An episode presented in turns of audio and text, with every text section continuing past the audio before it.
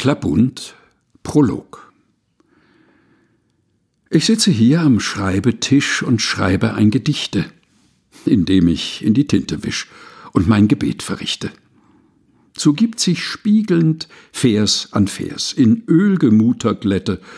Nur selten fragt man sich, wie wär's, wenn es mehr Seele hätte? Die Seele tut mir gar nicht weh, sie ist ganz unbeteiligt. Nackt liegt sie auf dem Kanapee und durch sich selbst geheiligt. Des Abends gehe ich mit ihr aus. Im Knopfloch eine Dahlie. Ich selber heiße Stanislaus.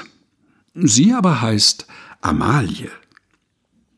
Klabund, Prolog. Gelesen von Helga Heinold.